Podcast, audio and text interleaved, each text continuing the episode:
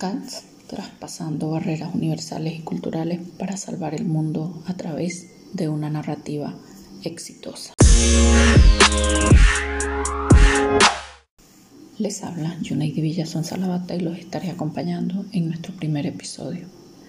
Cada encuentro será fundamentado en una experiencia exitosa en un mundo real.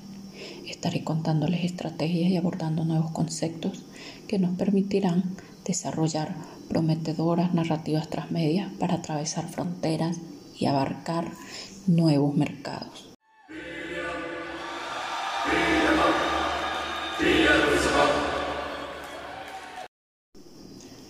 En esta ocasión develaremos el proceso innovador y creativo del álbum musical GR Zero. En el año 2007 superó las barreras culturales para hacer llegar su música a nuevos mercados y ser escuchados en diferentes geografías y contextos culturales. Pero antes es necesario comprender y ahondar en una serie de nuevos planteamientos, conceptos y paradigmas comunicacionales que nos brinden respuestas acerca de cómo introducir un producto en el mercado de manera exitosa. Abordaré conceptos como las lagunas culturales. También aclararemos de manera breve figuras como el arquetipo o el mitotipo como elemento universal en las narrativas.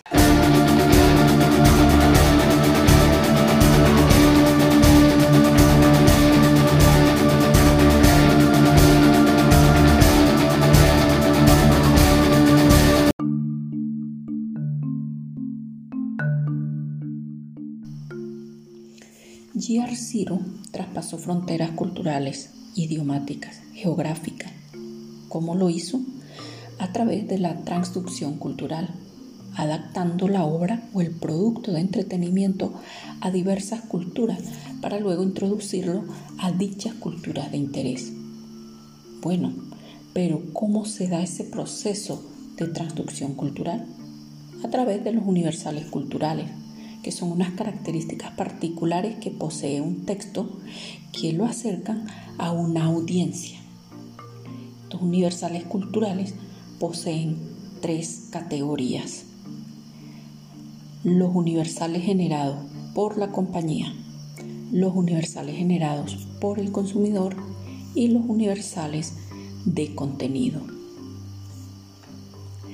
Los universales generados por la compañía es una categoría que busca acercar a una audiencia en particular, pero desde los productores, desde los distribuidores, haciendo uso de elementos paratextuales que buscan la expansión del producto y generando mayor audiencia.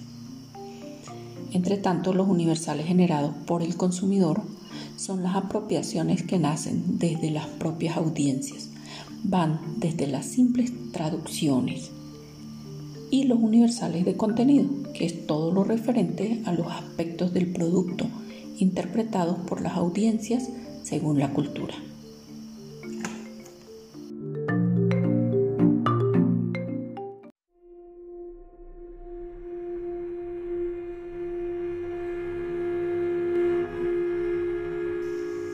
Pero, así como existen los universales culturales que acercan el contenido a las audiencias, también existen unas complejidades que causan un efecto contrario a las que se le denominan lagunas culturales. Estas lo que hacen es alejar el contenido de los usuarios o las audiencias, ya sea porque puede generar rechazo o no es aceptado por ciertas culturas o cuando son considerados de mala calidad. Por ejemplo, no poseen capital cultural. Estas lagunas culturales, al igual que los universales culturales, poseen tres categorías. Primero, las lagunas de contenido. Segundo, lagunas de capital. Y lagunas de producción.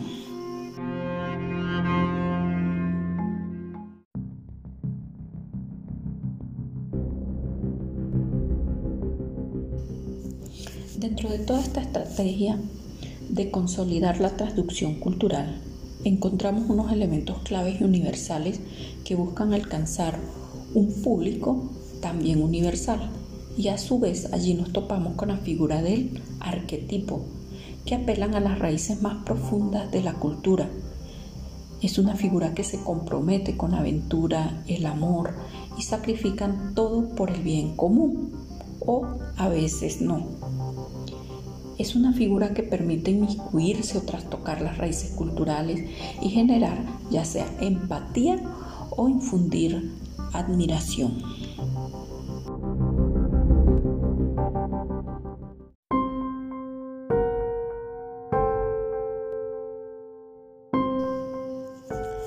En el caso puntual del ejercicio transmedia de Year Zero, encontramos claramente identificada la figura del héroe. En este caso es el líder de la banda, quien constantemente estaba incluyendo a los usuarios o participantes en la lucha que él defendía respecto a la buena música. Se planteó a un héroe resuelto que se identificaba con sus audiencias valiente, activo, entusiasta, comprometido con la aventura y en la defensa de su público. Entre tanto, el valor narrativo que encontramos en esta experiencia de éxito estaba fundamentado básicamente en el contenido global, tomando como base la distopía para conseguir una exitosa inmersión en varios mercados culturales a partir de un elemento universal, el mitotipo. Ya para ir culminando con nuestro episodio acerca de la traducción cultural y los diversos modelos que intervienen, nos queda una pregunta por resolver. ¿Cuál era ese significado que movilizó las emociones de los usuarios? El detonante fue precisamente esa animación constante a participar de un juego estructurado y organizado, la inserción de los participantes en una narrativa llena de misterio que se forzó con las emociones en torno al mito.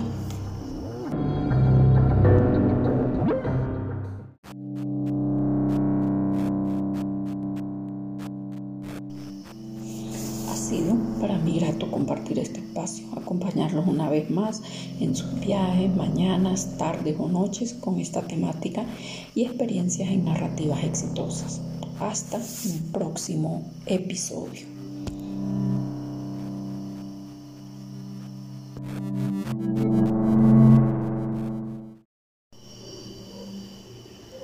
Los oscuros deseos de los grupos de poder social, político y económico han triunfado Hoy el bosque seco tropical de la franja norte de Valledupar desapareció, al igual que las especies endémicas de flora y fauna.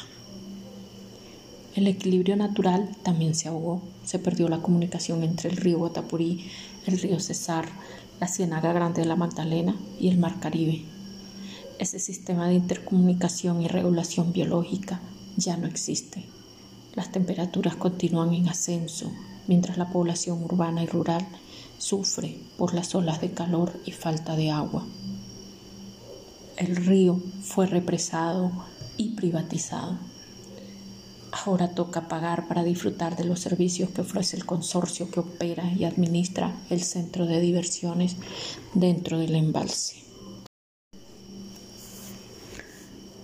La comunidad arhuaca que habitaba la zona donde hoy ha sido represado el río también desapareció el árbol sagrado de Sócono que los mantenía en equilibrio fue destruido con las inundaciones. Esta especie endémica y símbolo de los indígenas arhuacos es irreemplazable. Al llegar por estos alrededores, entre algunos vestigios de lo que fue el majestuoso Duamuriba, como se le conoce ancestralmente, Bunsi escucha risas y cantos no humanos, un poco celestiales, espirituales, Continúa caminando, dejándose guiar por los sonidos naturales. Se detiene, observa, pero no ve nada. Continúa oyendo. Al final de la tarde, cuando ya va a oscurecer, se sorprende. El tiempo ha pasado muy rápido.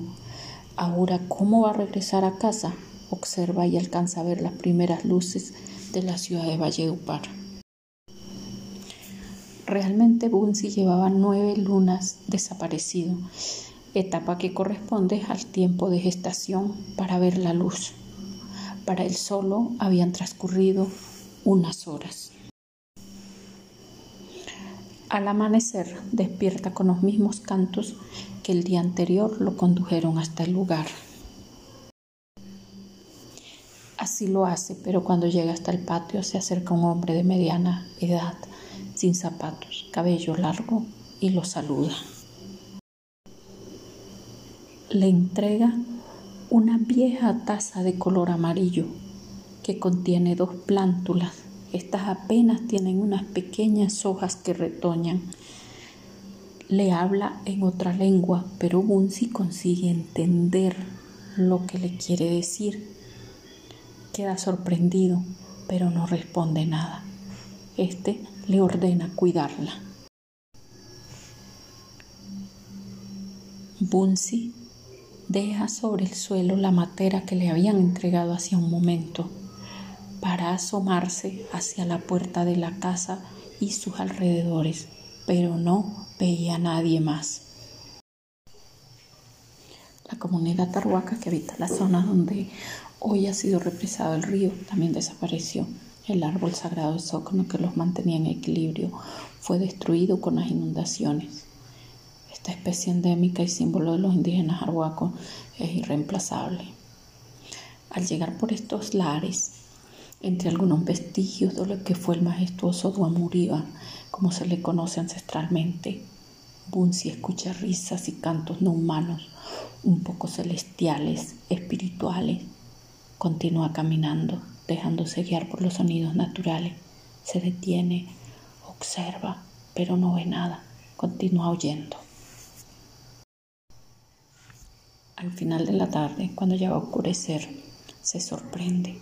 El tiempo ha pasado muy rápido. Ahora, como va a regresar a casa, observa y alcanza a ver las primeras luces de la ciudad de Valledupar.